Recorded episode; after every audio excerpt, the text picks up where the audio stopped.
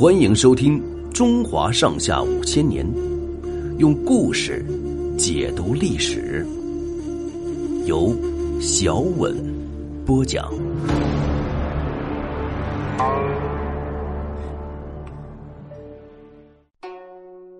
大发明家祖冲之，从宋孝武帝即位之后，宋王朝很快就衰落了。在这个时期，却出了一个杰出的科学家祖冲之。祖冲之的祖父名叫祖昌，在宋朝做了一个管理朝廷建筑的长官。祖冲之长在这样的家庭里，从小就读了不少书，人家都称赞他是个博学的青年。他特别爱好研究数学，也喜欢研究天文历法，经常观测太阳和星球运行的情况。并且做了详细记录。宋孝武帝听到他的名气，派他到一个专门研究学术的官署——华林学省工作。他对做官并没有兴趣，但是在那里可以更加专心研究数学和天文了。我国历代都有研究天文的官，并且根据研究天文的结果来制定历法。到了宋朝的时候，历法已经有很大进步。但是，祖冲之认为还不够精确。他根据他长期观察的结果，创制出一部新的历法，叫做《大明历》。大明是宋孝武帝的年号。这种历法测定的每一回归年的天数，也就是两年冬至点之间的时间，跟现代科学测定的相差只有五十秒。测定月亮环行一周的天数，跟现代科学测定的。相差不到一秒，可见它的精确程度了。公元四六二年，祖冲之请求宋孝武帝颁布新历，孝武帝召集大臣商议。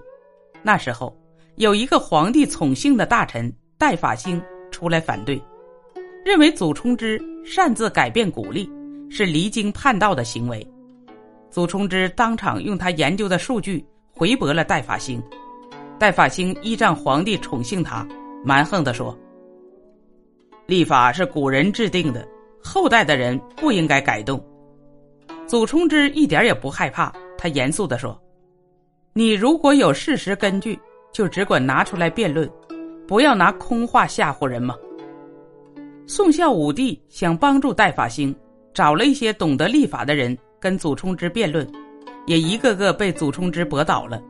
但是宋孝武帝还是不肯颁布新历，直到祖冲之死了十年之后，他创制的大明历才得到推行。尽管当时社会十分动乱不安，但是祖冲之还是孜孜不倦的研究科学。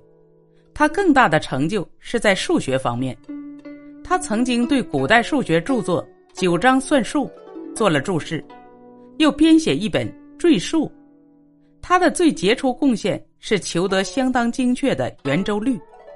经过长期的艰苦研究，他计算出圆周率在三点一四一五九二六和三点一四一五九二七之间，成为世界上最早把圆周率数值推算到七位数以上的科学家。祖冲之在科学发明上是个多面手，他造过一种指南车，随便车子。怎样转弯？车上的铜人总是指着南方。他又造过千里船，在新亭江上试航过，一天可以航行一百多里。他还利用水力转动石磨，舂米碾谷子，叫做水对磨。祖冲之死后，他的儿子祖艮、孙儿祖浩都继承了祖冲之的事业，刻苦研究数学和历法。据说祖艮在研究学问的时候。全神贯注，连天上打响雷也听不到。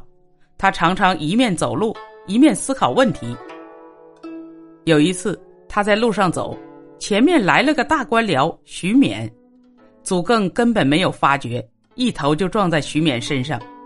等到徐勉招呼他，祖艮才像梦中惊醒一样，慌忙打理。徐勉知道他研究出了神，也没有责怪他。祖冲之晚年的时候掌握宋朝禁卫军的萧道成灭了宋朝。公元四七九年萧道成称帝建立南齐这就是齐高帝。本集播讲完毕欢迎订阅收听下集精彩继续。